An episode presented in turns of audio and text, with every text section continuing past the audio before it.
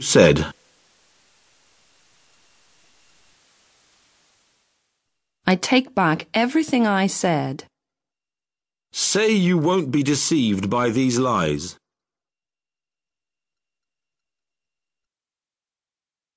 I won't be taken in by these lies. Ask what time the plane leaves the ground. What time does the plane take off? Say that you can't remove your jacket.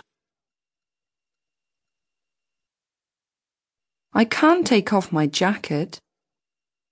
Say that you would like to have a three-day holiday at work.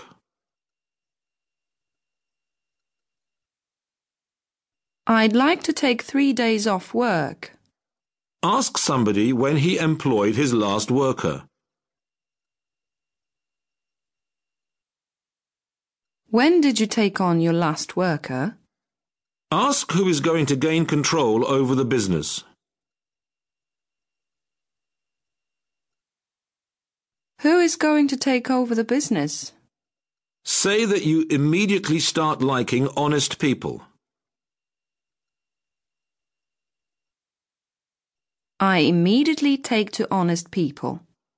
Advise somebody to start boxing. You should take up boxing.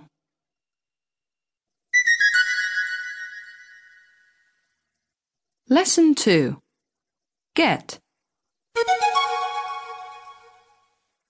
Exercise 1 Listen Get at. Do you really have to attack me all the time? Why don't you get at somebody else for a change? Get away.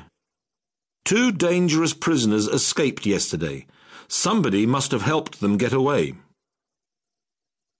Get away with. Don't think you can avoid punishment for this. Nobody gets away with cheating during an exam. Get by. I don't know how she manages to live on such a small pension, but somehow she gets by. Get down. For me, the most depressing is rainy weather. It always gets me down. Get down too. Stop playing around and start working. I tell you, son, get down to work. Get on. He's aged considerably since his wife's death. He's getting on before your eyes. Get on. Are you making any progress with the project? Not really. It's difficult to get on without the necessary data. Get on with. I have a very friendly relationship with my father-in-law, but I don't get on well with my mother-in-law. Get over. Jack's still recovering from his operation. We all hope he'll get over it soon. Get over. She can't overcome her shyness. How could we help her get over it? Get round. The bad news spread very quickly. It soon got round that she was divorcing her third husband. Get through to. I couldn't reach her by phone because the line was busy. I had to try a few times before I finally got through to her. Get through. After many attempts, she finally got through the exam. I think she managed to pass this time thanks to her new teacher. Exercise 2 Listen and repeat. Do you really have to get at me all the time?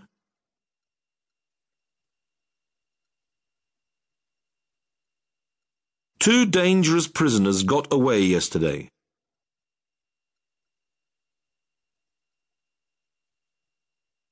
Nobody gets away with cheating during an exam.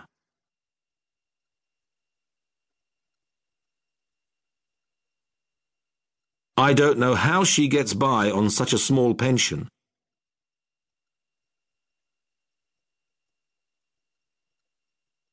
Rainy weather always gets me down.